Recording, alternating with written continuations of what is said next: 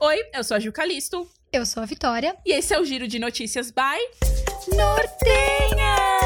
Jazz Hands!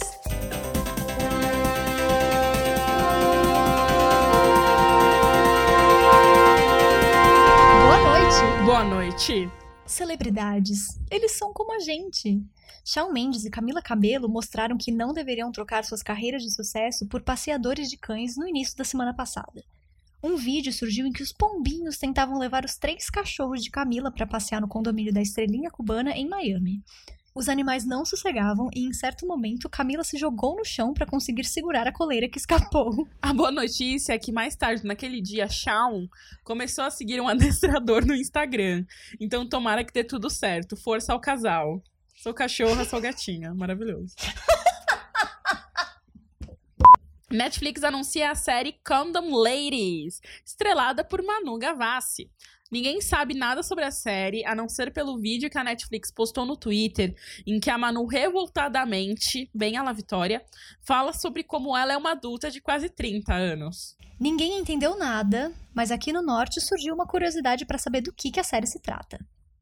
Rupert Grint, o eterno Ron Weasley, abriu uma conta no Instagram essa semana e já chegou zerando tudo. O primeiro post mostra o astro segurando Wednesday, sua filhinha recém-nascida, e a foto de perfil dele é ele ganhando um beijo na bochecha de ninguém mais, ninguém menos do que Dame Meg Smith.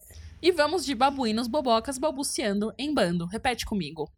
Garçonete nova-iorquina cria conta no TikTok para contar como foi sua experiência servindo celebridades no restaurante em que trabalha. Uma aspirante atriz chamada Laura Mesrobian se tornou hit com mais de um milhão de views ao contar breves resumos e classificar de 0 a 10 seus encontros com algumas celebridades que ela serviu.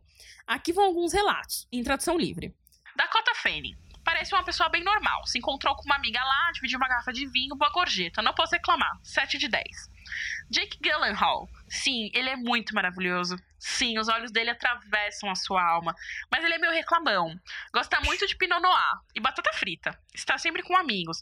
De alguma forma nunca pagou, mas foi bem divertido. 7 de 10. Ele deu o golpe. Fun fact do Norte: a nossa apresentadora Ju já trabalhou como vendedora e atendeu Sidney Magal. O cantor comprou um par de sapatos e parcelou em três vezes, porque aparentemente quero vê-la sorrir, quero vê-la cantar não é suficiente para você poder pagar compras à vista. Solta o som, DJ. Quero vê-la sorrir, quero vê-la Nova política! Após quatro dias de contagem de votos, porque sim, a potência mundial, o país do Vale do Silício, vota usando papel. Joe Biden foi eleito presidente dos Estados Unidos. Mas ninguém liga exatamente para isso. O importante é que a vice dele, Kamala Harris, é a primeira mulher negra a ocupar a cadeira que antes só havia sido de homens brancos e velhos.